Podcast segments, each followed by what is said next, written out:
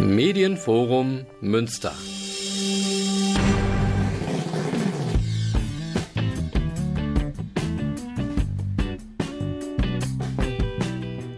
Radio Fluchtpunkt, das Magazin der GEGOA Flüchtlingshilfe. Guten Abend aus Münster.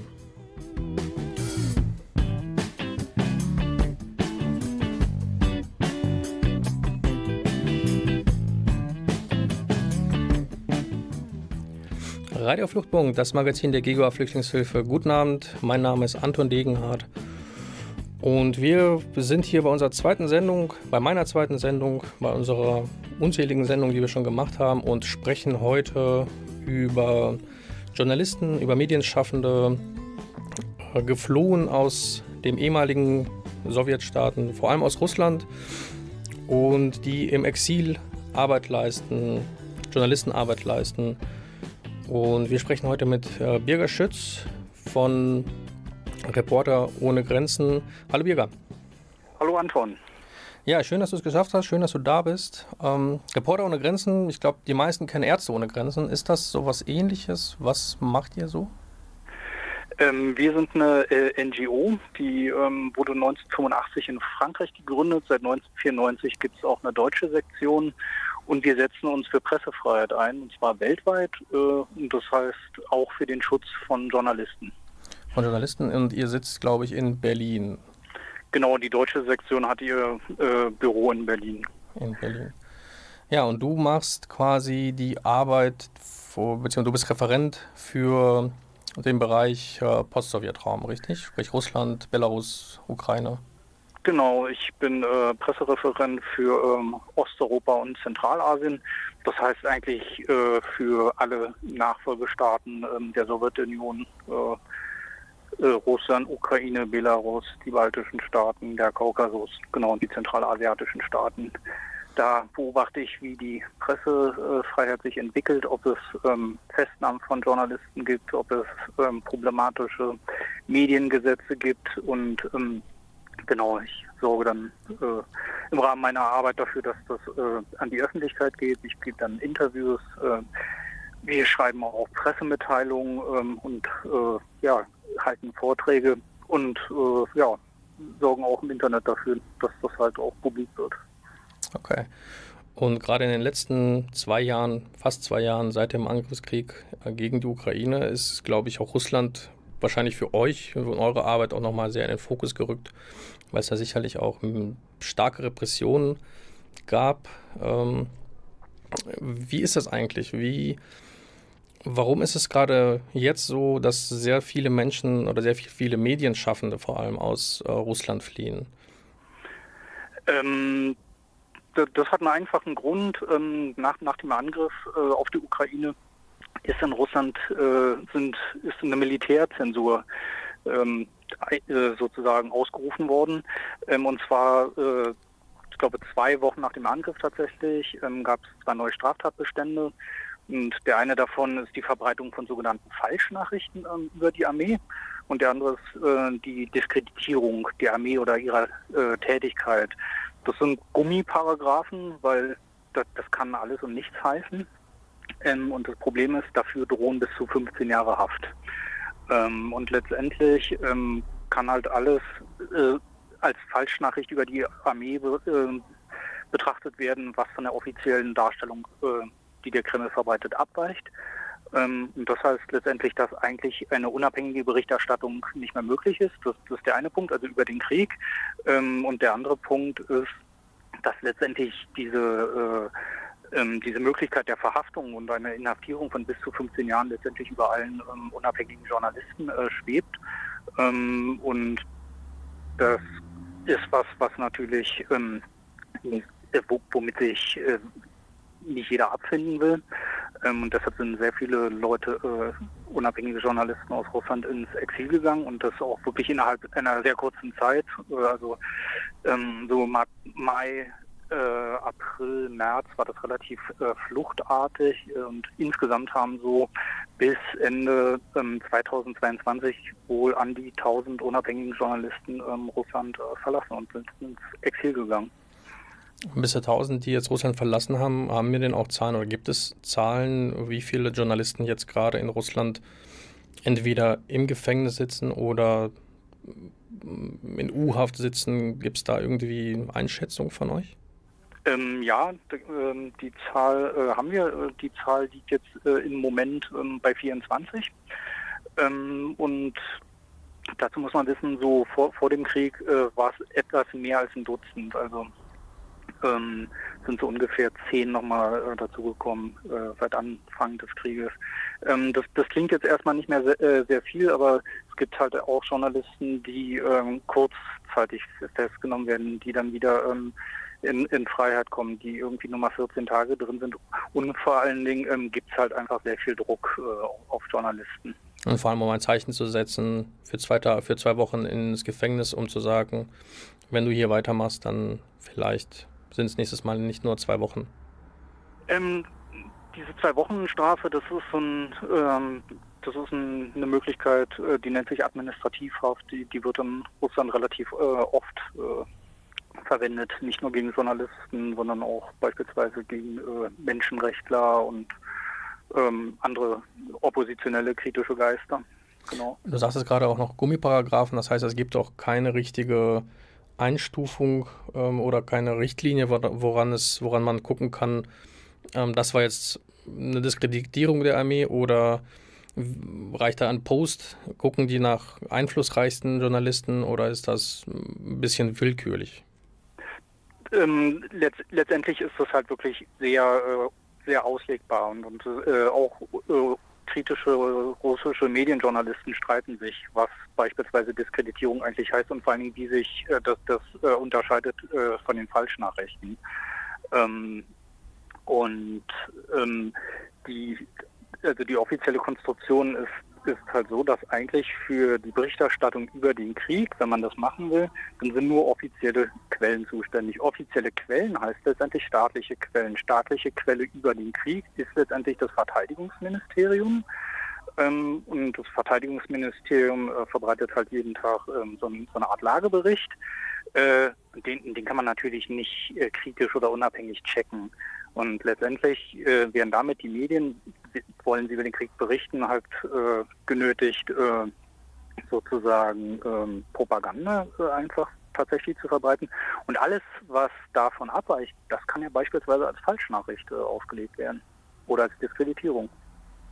Hm, das klingt jetzt sehr restriktiv. Es ist, sprich, wenn du kein Journalist bist, der jetzt diesen Tagesplan oder diesen ähm, Lageplan äh, wiedergibt, haben, hat man überhaupt noch eine Möglichkeit, irgendwie unabhängig äh, Journalismus zu betreiben? Ähm, das ist ja schwierig. Also ähm, die meisten, also wie gesagt, die meisten unabhängigen Journalisten sind sowieso im Ausland. Äh, was jetzt tatsächlich noch vor Ort ist, das ist wirklich sehr wenig und, und wird auch äh, immer weniger. Viele von, von den unabhängigen Medien haben sich auch selbst ähm, einfach ähm, die Regel auferlegt, äh, die berichten nicht über den Krieg. Ähm, weil, weil das halt nicht, nicht zu kontrollieren ist und nicht einschätzbar ist, welche Probleme daraus äh, erwachsen. Vor allem ja auch sehr gefährlich sein kann. Genau, das meinte ich.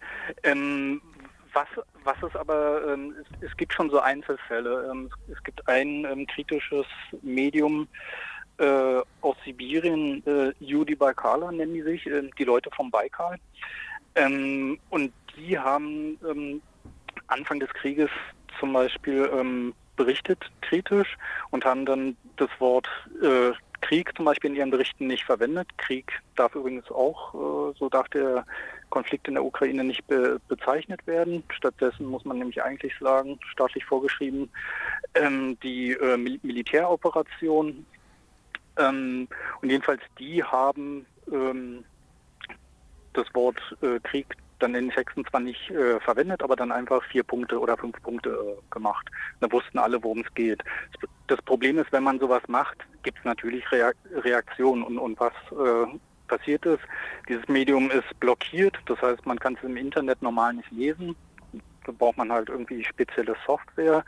Äh, das Medium ist als mittlerweile als ausländischer Agent eingestuft. Das heißt, ähm, äh, es, es, muss alle Publikationen von sich ähm, kennzeichnen ähm, im Internet. Da muss dann immer dran stehen, dass das sozusagen von einem ausländischen Agent äh, publiziert wurde. Und das ist natürlich was, was der Vertrauenswürdigkeit oder dem Renommee von so einem Medium äh, nicht zuträglich ist. Und ähm, das ist auch eine der wenigen Ausnahmen, die ich überhaupt kenne, ähm, die sowas machen. Also letztendlich eine unabhängige Berichterstattung über den Krieg, äh, also aus Russland selbst, ähm, gibt es eigentlich praktisch nicht. Okay, ähm, ausländischer Agent, darauf würde ich gerne nochmal zu sprechen kommen, aber vorher machen wir, glaube ich, noch eine kleine Musikpause.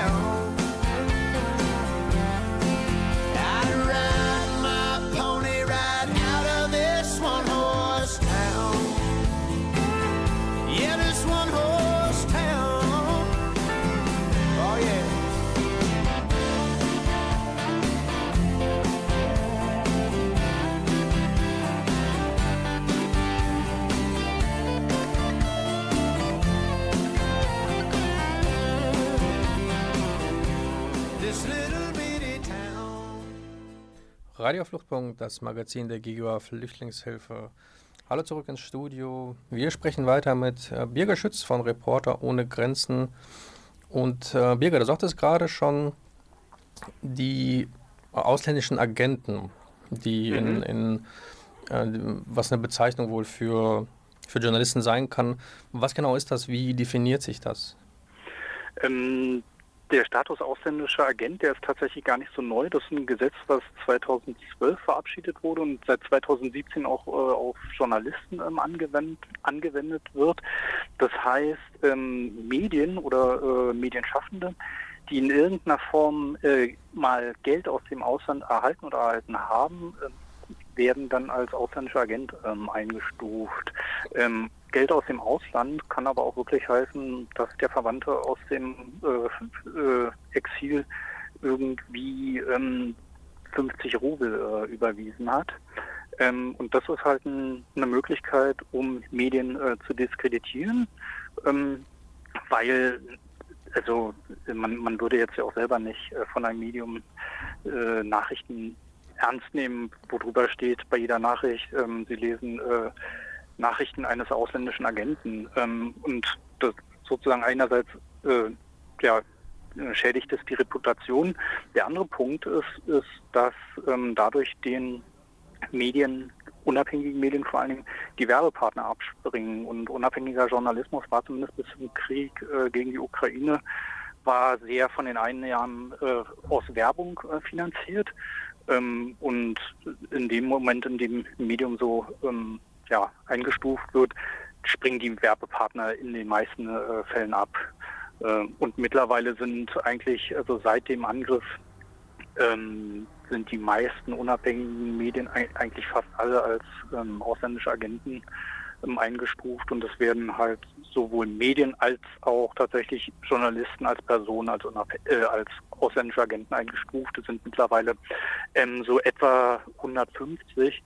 Ähm, und das Interessante und auch ein bisschen Absurde ist, dass das wirklich ein sehr bürokratischer ähm, Prozess ist. Das ist tatsächlich so, dass jeden Freitag äh, die Nachricht kommt, wer jetzt wieder als äh, ausländischer Agent eingestuft wurde. Da kann man wirklich äh, vom Tag her drauf warten. Und das ist immer mit Geldfluss verbunden, sprich die Leute müssen Geld aus dem Ausland bekommen haben, um als ausländischer Agent zu gelten, oder gibt es auch andere Kriterien? Genau, nee, das, das ist das ist die ähm, das ist das Kriterium, aber das, das wird äh, auch, wie gesagt, äh, über absurde Anschuldigungen wird es auch zurecht konstruiert, äh, wenn es nötig ist. Ähm, es gibt aber auch wirklich noch andere problematische ähm, ähm, Gesetze, eine ganze Vielzahl, will ich jetzt gar nicht alle aufzählen, aber ähm, wesentlich äh, dramatischer ist zum Beispiel, wenn ein Medium als ähm, äh, unerwünschte Organisation eingestuft wird, was schon bei sechs Medien passiert ist. Das heißt, ab da ist dann wirklich, das ist faktisch eigentlich das Betätigungsverbot eigentlich, weil eine unerwünschte Organisation darf natürlich in dem Land dann nicht mehr arbeiten. Ähm, und auch alle, die mit einer unerwünschten Organisation ähm, zusammenarbeiten, ähm, ja, begehen, begehen eine Straftat. Ähm, das heißt, jeder, der einer unerwünschten Organisation ein Interview äh, gibt, begeht, begibt eine Straftat. Also, ja. Okay, das heißt, jetzt mal angenommen, ich bin Journalist in Russland, bin unerwünschte Person oder arbeite für eine unerwünschte Organisation, habe jetzt so ein Interview gegeben und habe eine Straftat begangen. Möchte jetzt das Land verlassen, ich möchte nach Europa, ich möchte dann, lass es in der Bundesregierung sein. Wie ist das mit den, mit den Visa? Bekommt man dann Schutz in Europa oder bekommt man Schutz in Deutschland? Hat sich da nochmal mit dem Krieg etwas verändert? Ähm, das ist tatsächlich äh, ein schwieriges Thema. Ähm, äh, nach, dem, nach dem Erlassen dieser ähm, angesprochenen äh, Militärzensur äh, im März ungefähr 2022 ähm, gab es ja diese Fluchtwelle ähm, äh, ins Ausland. Äh, und viele davon sind beispielsweise auch äh, nach Deutschland gegangen. das Problem war, ähm, man braucht ein Visum. Ähm, und ähm, zu diesem Zeitpunkt gab es eigentlich, um jetzt schnell rauszukommen, nur die Möglichkeit, mit, mit einem Schengen-Visum, also einem Touristenvisum nach Deutschland zu kommen. Das erlaubt äh, den Aufenthalt äh, bis zu 90 Tage ähm, in, in EU-Staaten. Ähm, Problem ist, man darf damit nicht arbeiten und man darf damit halt auch nicht ähm, Familie nachziehen lassen. Und das war ein großes Problem, weil teilweise sich dann Leute aufhielten in Deutschland, hier nicht arbeiten konnten, aber auch nicht wirklich zurück konnten zu dem Zeitpunkt. Ähm, die Visa teilweise drohten schon abzulaufen oder waren dann auch einfach nach ein paar Monaten abgelaufen. Und in Deutschland passierte halt äh, einfach nichts. Ähm, es gab halt einen Streit darum, wie man äh, mit, mit den Journalisten umgeht. Das Bundesinnenministerium hat zum Beispiel gesagt, wir, äh, die können ja Asyl stellen. Problem ist hier aber, äh, Asylverfahren sind wirklich irre lang. Äh, man weiß nicht, wie die ausgehen. Ähm, man darf währenddessen nicht arbeiten. Man kann auch nicht frei wählen, äh, wo man wohnt. Das heißt, Redaktionen können nicht mehr zusammenarbeiten, beziehungsweise können überhaupt nicht arbeiten. Ähm, und Reporter ohne Grenzen äh, hat sich dafür stark gemacht, ähm, humanitäre Visa äh, zu vergeben. Das heißt, das sind äh, die gewähren einen Aufenthalt von ähm, bis zu drei Jahren in, in Deutschland. Man darf, äh, man hat eine Aufenthaltsgenehmigung und vor allen Dingen man darf auch arbeiten. Ähm, und das äh, erlaubt auch Leute, die noch in Russland sind, wenn die gefährdet sind, ähm, rauszuholen. Ähm, tatsächlich äh, hat, hat sich dieser Sichtweise noch das Innenministerium angeschlossen im Mai. Ähm, daraufhin ähm, haben wir dann eine Liste erstellt und haben die eingereicht. Und da, das war im Juni 2022 und dann passierte erstmal wirklich nichts, äh, zwei Monate lang. Und dann äh, gab es im August, kam die, ähm, kam die Liste wieder zurück äh, mit, mit, der Wunsch, mit dem Wunsch um Änderungen. Wir müssen sagen August, ne? also der Angriff war im, im Februar, das heißt wir sind wirklich ein halbes Jahr weiter äh, russische Journalisten stehen massiv unter Druck im Land selbst und wissen auch bei uns nicht, was sie machen sollen.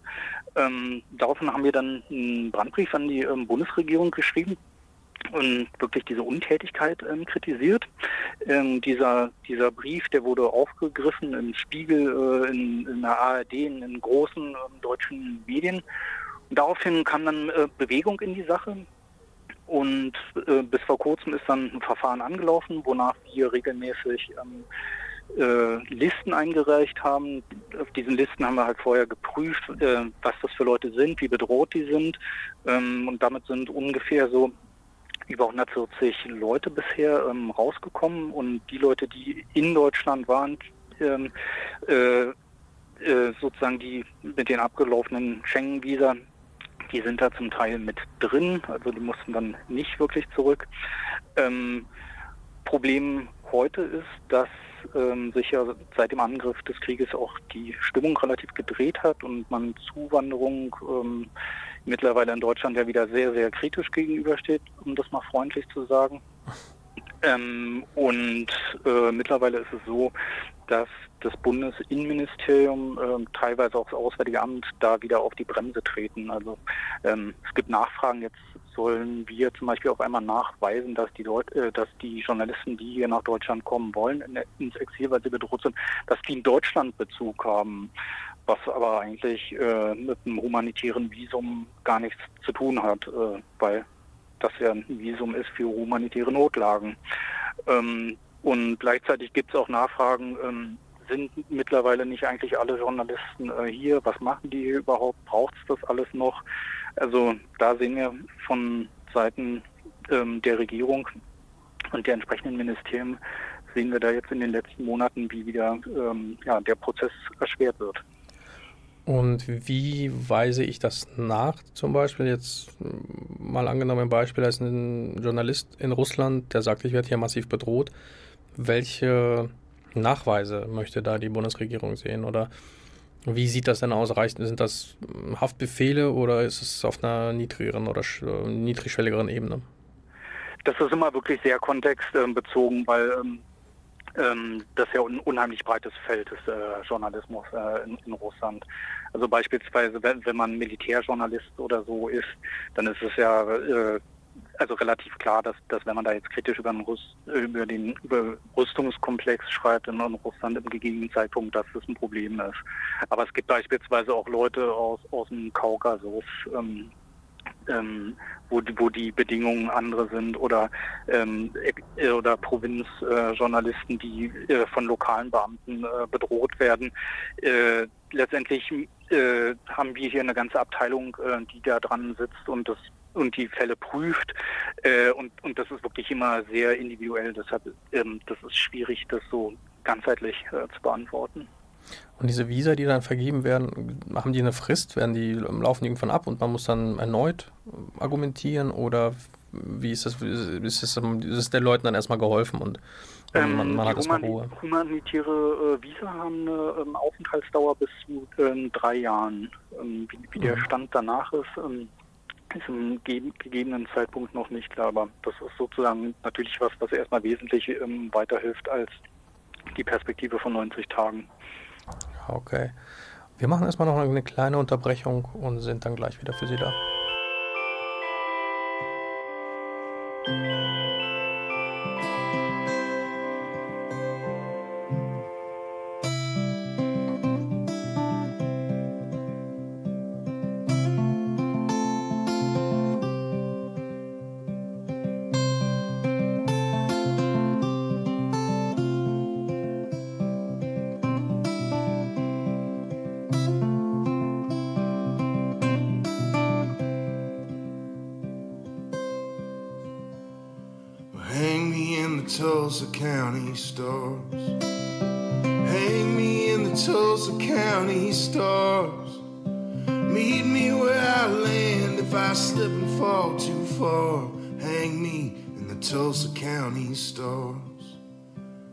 I don't wanna come back down to earth. Oh, I don't wanna come back down to earth. My heart is growing heavy from the ever endless hurt. So I don't wanna come back down to earth. And babe, I know this life will make you cold and leave you mad. Make you homesick for a home you never had out the good with all the bad. So, darling, let the charmers lean the room. They're drowning out the Nashville moon. I wanna learn exactly who you are. Then hang me in the Tulsa County stars. Radio Fluchtpunkt, das Magazin der Giga Flüchtlingshilfe und hallo zurück ins Studio. Wir sprechen mit Birger von Reporter ohne Grenzen und sprechen heute über Exiljournalisten in Europa, vor allem in Deutschland aus Russland. Ähm, Birger, jetzt haben wir schon besprochen, wie der Ablauf ist, wie die Problematik für die Journalisten sind. Wie ist es denn, jetzt sind Sie in Deutschland, haben das humanitäre Visum. Wie arbeiten Sie jetzt von hier aus? Ja, das heißt, Sie sind ja jetzt hier, arbeiten für ein Publikum im Ausland. Welche Schwierigkeit gibt es da? Wie, wie ist, es überhaupt, ist es überhaupt für Sie möglich, nachdem Sie vielleicht schon im Inland als ausländische Agenten, als unerwünschte Organisation eingestuft wurden, überhaupt nochmal mm, einen Zugang zu erhalten zum Publikum? Also das ist tatsächlich ähm, auch eines der größeren Probleme. Die Arbeitsweise ist letztendlich ähm, die, also sie ist halt journalistisch. Also man, man, man, man spricht mit Quellen, äh, man, man wertet Sachen äh, aus. Da geht natürlich auch viel äh, im, im Internet. Viele äh, arbeiten aber ähm, auch äh, mit anonymen Quellen vor Ort, die, die gibt's. Ähm, und da muss man halt wirklich ähm, die Quellen schützen äh, vor Verfolgung. Das, das heißt, ähm, Namen werden da oft äh, nicht genannt ähm, und es wird auch nicht weiter ähm, klar gemacht, wo die Informationen äh, dann teilweise wirklich äh, herkommen, also äh, spezifisch für die Quelle. Ähm, aber was halt äh, wirklich äh, tatsächlich ein Problem ist, ist die Leute ähm, zu erreichen ähm, vor Ort. Das hat zum, zum einen diese technische Gründe, weil Medien ähm, blockiert sind, und man sozusagen einen VPN-Dienst bräuchte, also zur Umgehung der Blockade vor Ort, um die zu bekommen. Das hat aber teilweise äh, auch andere Gründe. Ähm, die äh, kritische Medien, äh, russische Medien hatten am Anfang des Krieges hatten einen sehr starken Zulauf ähm, zum Beispiel. Ähm, das hat richtig geboomt eine Weile. Und mittlerweile ist es aber auch so, dass ähm, kritische Hörer oder Leute, die halt wirklich auf unabhängige äh, Informationen äh, bereit sind, sich einzulassen, dass die wirklich jetzt nach anderthalb Jahren Krieg auch einfach wirklich ähm, ja, psychisch erschöpft sind äh, von, von diesem nicht ähm, abreißenden Strom äh, schlechter, schlechter Nachrichten. Ähm, und viele sind beispielsweise einfach äh, ausgestiegen. Ähm, und letztendlich ist auch ein Problem, ähm, dass ähm, vieles vor allen Dingen halt äh, rüberkommt äh, nach Russland halt über ähm, Telegram oder über YouTube. Und das sind Quellen, die potenziell äh, blockierbar sind. Bisher, bisher sind sie noch offen, also zumindest YouTube ist äh, blockierbar, theoretisch. Ähm, ja, das, das sind ähm, schon ähm, ja, große, große Probleme und gleichzeitig ähm, haben halt auch alle ähm, von diesen Medien ähm, müssen sich letztendlich die Frage immer stellen, wie, wie das finanziell äh, läuft. Und das ist natürlich ähm, sehr, ressourcenintensiv, äh, erstmal äh, ganze Medien umzuziehen, dann immer im Ausland äh, wieder neu zu organisieren, äh, Redaktionen ähm, an, anzumieten, diese ganzen Prozesse wieder anzuleiern. Und gleichzeitig hat man ja halt wirklich noch Aufenthaltsfragen, juristische Fragen und so weiter äh, zu, zu, organisieren. Also das ist alles ähm, sehr arbeitsreich. Und äh, vieles äh, läuft bisher halt wirklich äh, ökonomisch eigentlich nur mit Hilfe von Stipendien und mit, mit Hilfe des Westens so. Also das ist äh, schwierig. Mit Hilfe des Westens heißt ähm, Staatsgelder? Staatsgelder äh, nicht unbedingt, ähm, aber äh, viele Medien, NGOs ähm, haben, haben mittlerweile Programme ähm, auf, aufgelegt, ähm, um sozusagen ja, nachhaltig Organisationen, äh, äh, ich meine äh, Medien, russische Exilmedien äh, zu unterstützen. Äh, was natürlich dann auch die Problematik äh, wieder stärker macht, wahrscheinlich, dass Menschen, die in Russland leben, weniger Zugang zu, bekommen und gleichzeitig aber auch im Inland sehr zensierte Medien äh, bekommen. Diskreditiert das doch mal Medien, die aus Russland rausgegangen sind, als, als seriöse Medien? Also von der Staatspropaganda wird es äh, natürlich genutzt, aber ähm, die, da ist das sozusagen ein, einfach ein Aspekt, der jetzt äh, dazukommt und sich so in das Narrativ einfügt. Aber die haben ja die äh, unabhängigen Medien auch davor äh, schlecht dargestellt, so, so sie sie denn überhaupt noch wahrnehmen. Also ähm, wie ist es denn mit Protesten? Gibt es da einen starken Widerstand ähm, in der Bevölkerung oder ist das auch so ein Ding, was mit dieser Müdigkeit, von der du gesprochen hast, auch äh, abschwächt? Also ich kann ja jetzt ähm, als Vertreter von Reporter ohne Grenzen vor allen Dingen was äh, zu den äh, Protesten von Journalisten sagen. Ähm, da ist es so, da gab es äh, vereinzelte Aktionen ähm, am Anfang. Ähm, wir erinnern uns ja wahrscheinlich alle zum Beispiel an diese ähm, äh, Journalistin des äh, russischen Staatsfernsehens, die äh, live sogar protestiert hat mit so einem äh, Schild Nein zum Krieg ähm, in einer Live-Übertragung Marina Afsjanikova. Ähm, das war zum Beispiel so ein Punkt und es gab auch Journalisten, die auf ihren ähm, Medien kritische Artikel äh, hochgeladen haben, was aber äh, sozusagen mit der Redaktion nicht abgesprochen war. Aber das waren vereinzelte Fälle äh, zu Beginn des Krieges. Ähm, das gibt es jetzt so äh, faktisch nicht mehr. Das hat einfach damit was zu tun, dass ähm, die meisten unabhängigen Journalisten Russland verlassen haben und die, die da geblieben sind, äh, sich mit so einer Aktion jetzt äh, nicht selbst gefährden wollen. Okay, dann spielen wir nochmal einen Song ein und reden dann gleich nochmal weiter.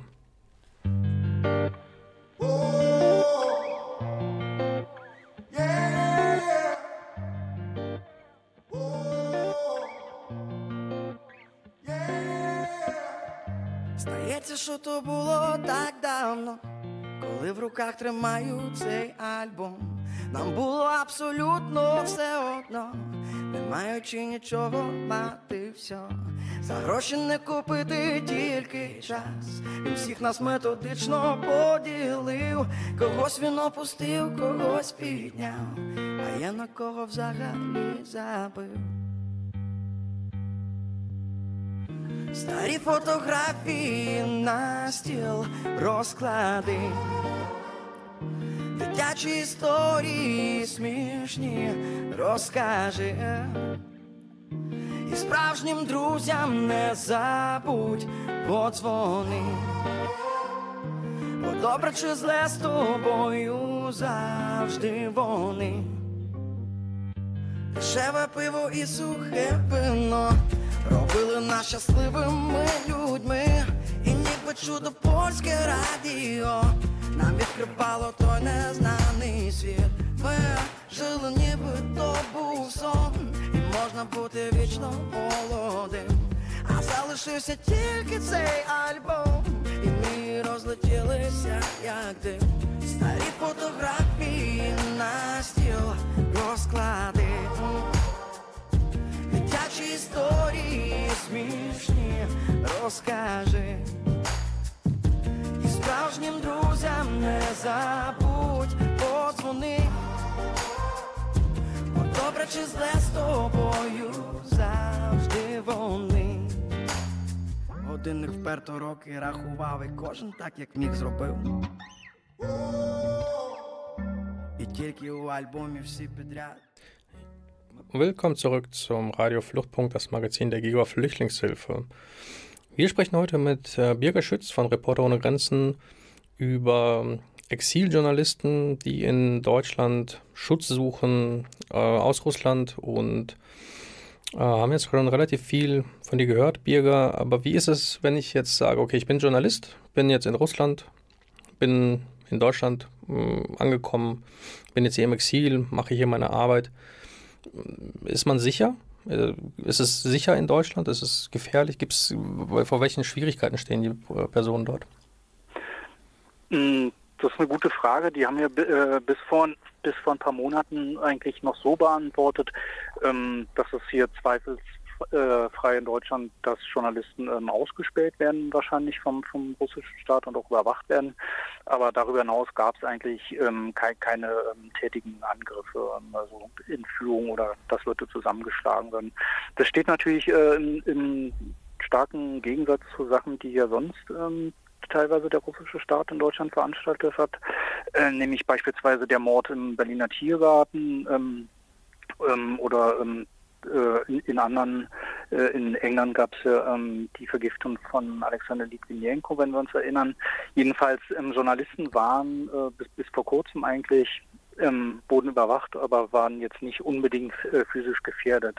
Ähm, das hat sich aber geändert und zwar wurde im August äh, dieses Jahres ähm, wurde äh, publik, dass die russische Journalistin äh, Jelena Kostyuchenko, das ist eine ähm, Journalistin von der Novaya Gazette, dass die wahrscheinlich äh, im vergangenen Oktober ähm, vergiftet äh, worden ist. Ähm, die war nach München gereist, um sich beim dortigen ukrainischen Konsulat ein Arbeitsvisum für die Ukraine ähm, zu besorgen. Man muss dazu wissen, ähm, Jelena Kostyuchenko hat davor als eine der wenigen russischen äh, unabhängigen Journalisten äh, unabhängig äh, aus der Ukraine berichtet nach dem ähm, Beginn des Krieges und da halt auch russische Kriegsverbrechen ähm, aufgedeckt. Und jedenfalls, ähm, als sie in München ähm, dann wieder zurückfahren wollte nach Deutschland, äh, nach äh, Berlin, wo sie zu diesem Zeitpunkt äh, gewohnt hat, ähm, hat sie sich davor nochmal getroffen mit einer Freundin, war essen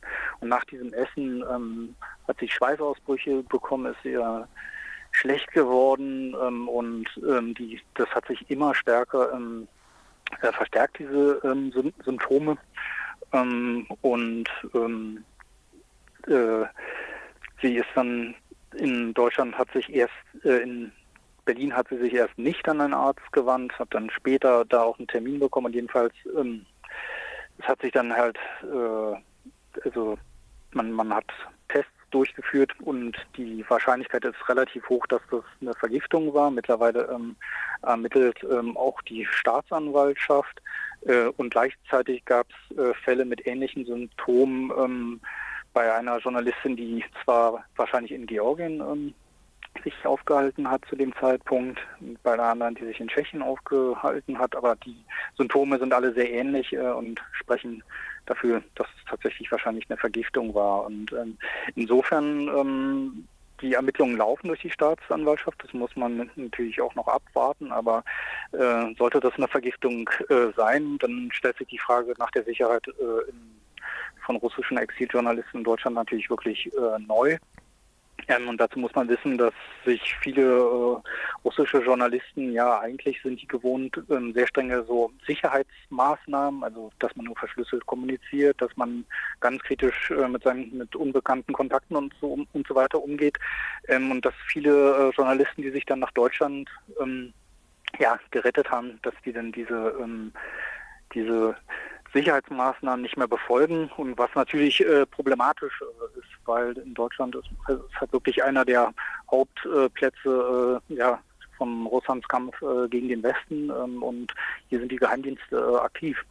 Ähm, und ein anderer Punkt, ähm, der dann auch noch die, die in diesem Jahr äh, passiert ist, ist, ähm, im September hat sich herausgestellt, dass das Handy äh, von einer russischen Journalistin, der Journalistin Galina Timchenko, dass das mit ähm, Spähsoftware äh, infiziert wurde. Äh, das war im Februar äh, dieses Jahres wurde es infiziert und das wurde in Berlin äh, infiziert. Die Frage ist halt, ähm, wer dahinter steht. Da gibt es mehrere äh, Möglichkeiten. Eine Möglichkeit wie naheliegend ist, ist, dass es äh, Russland gewesen ist oder ein mit ihm verbündeter Staat. Problem ist, äh, bisher ist eigentlich nicht bekannt, dass Russland Pegasus äh, einsetzt.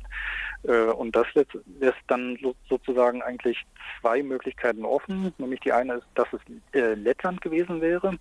Ähm, äh, zum Hintergrund das Medium von Galina Timchenko, ähm, nämlich Medusa, arbeitet ähm, aus Lettland. Ähm, und die andere Variante ist tatsächlich, dass der BND oder das Bundeskriminalamt das war. Die benutzen nämlich ähm, tatsächlich auch ähm, Pegasus äh, und ähm, ja, damit das wäre dann nochmal eine Gefährdung der Sicherheit äh, von äh, Journalisten äh, von der anderen Seite, ähm, weil äh, Spähsoftware heißt natürlich äh, Zugriff auf alle äh, sensiblen Kontakte und unkontrollierbar für die Journalisten, was dann mit diesen abgegriffenen Daten ähm, passiert. Ähm, aber wie gesagt, jetzt äh, gerade im Falle von Galina Timchenko, es ist nicht wirklich klar, wer es war. Ähm, und im Falle der Vergiftung von Jelena Kostitschenko äh, muss man halt auch tatsächlich noch abwarten, was ähm, die Ermittlungen ergeben. Aber letztendlich ähm, gibt es da sozusagen beunruhigende äh, Tendenzen äh, äh, bei der Frage, was die Sicherheit äh, von Journalisten von russischen Exiljournalisten in Deutschland angeht. Spielsoftware BND, sagtest du gerade, ist das denkbar, dass auch unsere Behörden, unsere Nachrichtendienste mit den Russen in der Hinsicht kooperieren, dass die, hört sich jetzt für mich nur noch Unterwanderung an. Ist das, also wie schätzt du das ein? Ist es möglich? Ähm, schwierig zu sagen. Also in, in, in diesem äh, konkreten Falle denke ich nicht.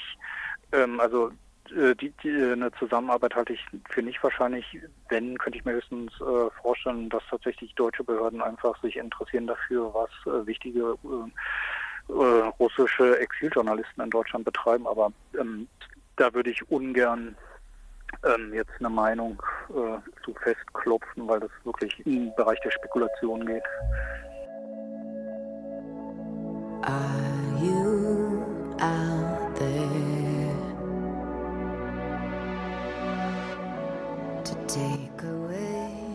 my fear. I haven't lost my hope, even though I am so far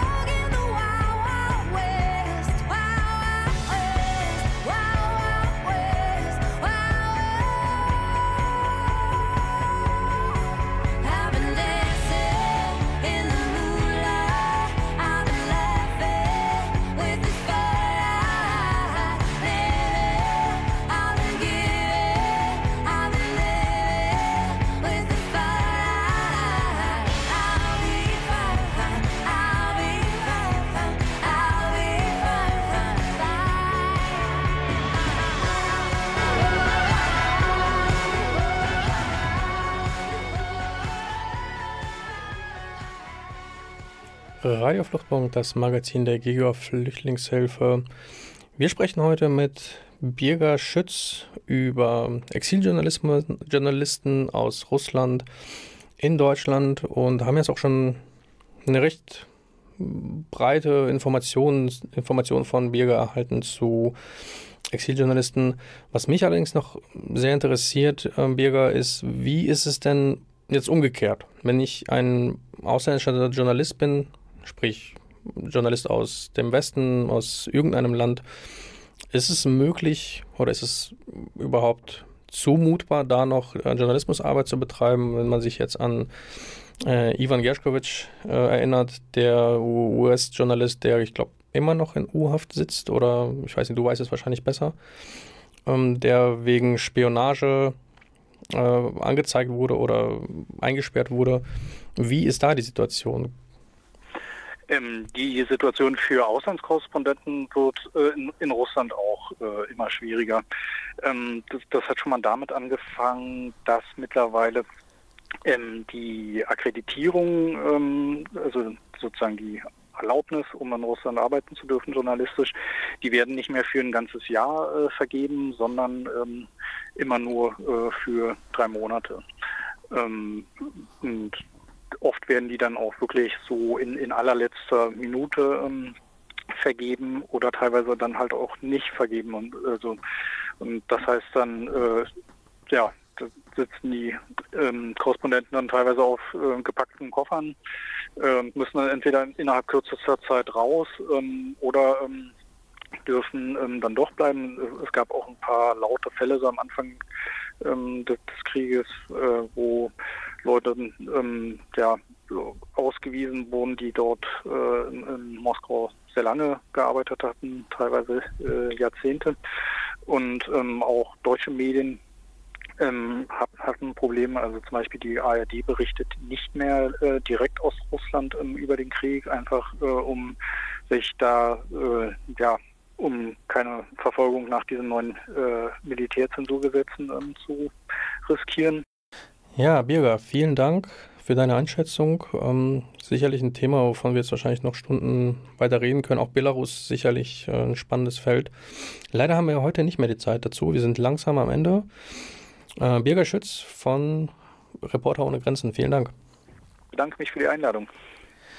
So, und das war auch unsere letzte Sendung in diesem Jahr. Wir kommen erst nächstes Jahr wieder. Ich hoffe, ihr seid schon ein bisschen mehr in Weihnachtsstimmung, als äh, ich es bin. Äh, kommt aber bestimmt auch in den nächsten Tagen, Wochen. Ähm, und ich hoffe auch, dass, die nächsten, dass das nächste Jahr ein bisschen weniger negativ belastet ist als die letzten Jahre. Äh, zu wünschen wäre es das. Und ich hoffe, ihr kommt gut durch die Feiertage. Wir wünschen besinnliche Weihnachten und ein frohes neues Jahr. Bis dahin.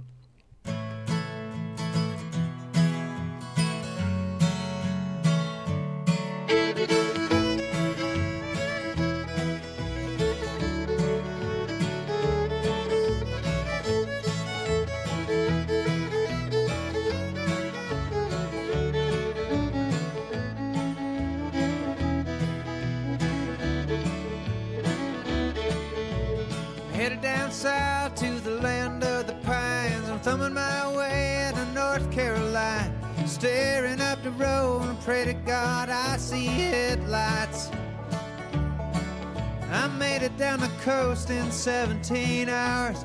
Picking me a bouquet of dogwood flowers, and I'm hoping for Raleigh I can see my baby tonight. So rock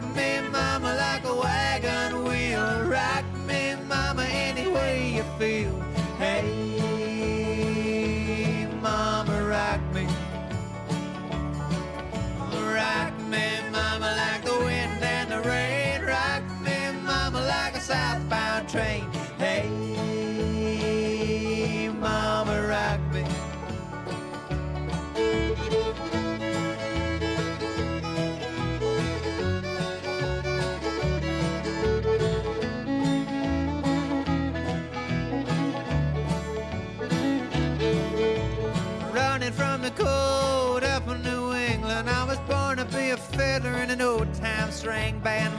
that plays a guitar, a big banjo now.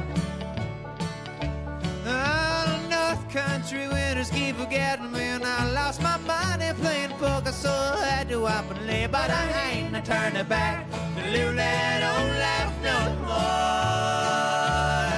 So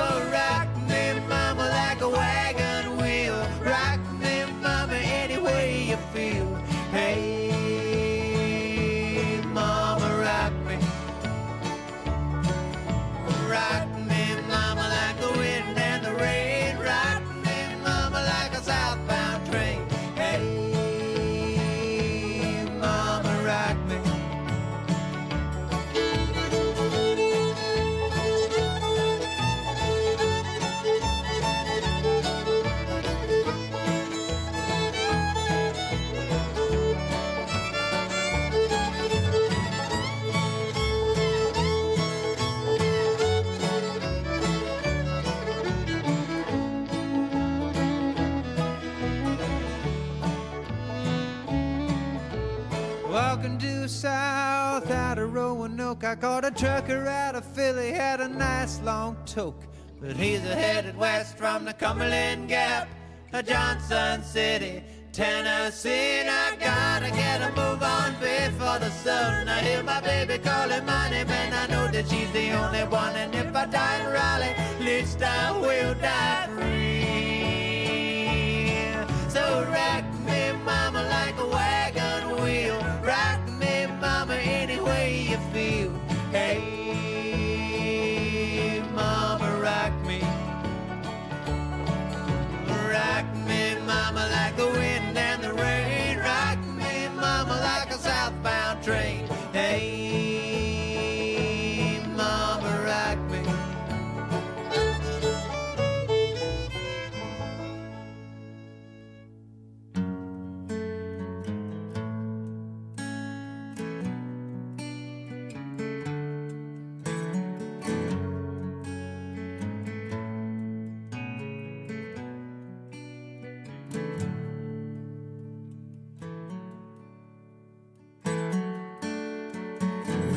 me straight and raised me true. Spent my days becoming you. Sunday morning, evening too. Sitting in your second pew. Torn apart, my spirit spent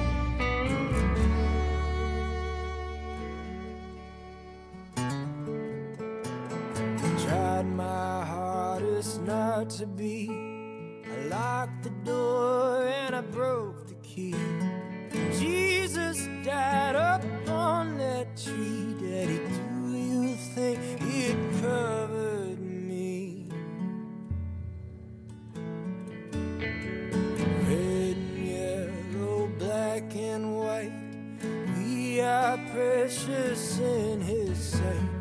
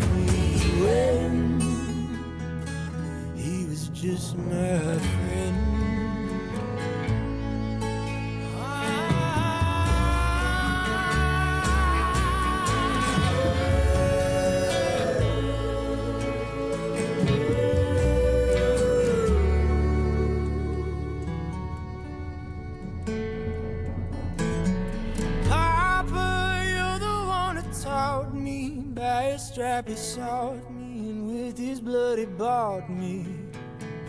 Daddy, you're the one to claim that he loved me through the flame. Now why can't you do the same? Well, I've been born again, but I first was born in sin. Did you love me then?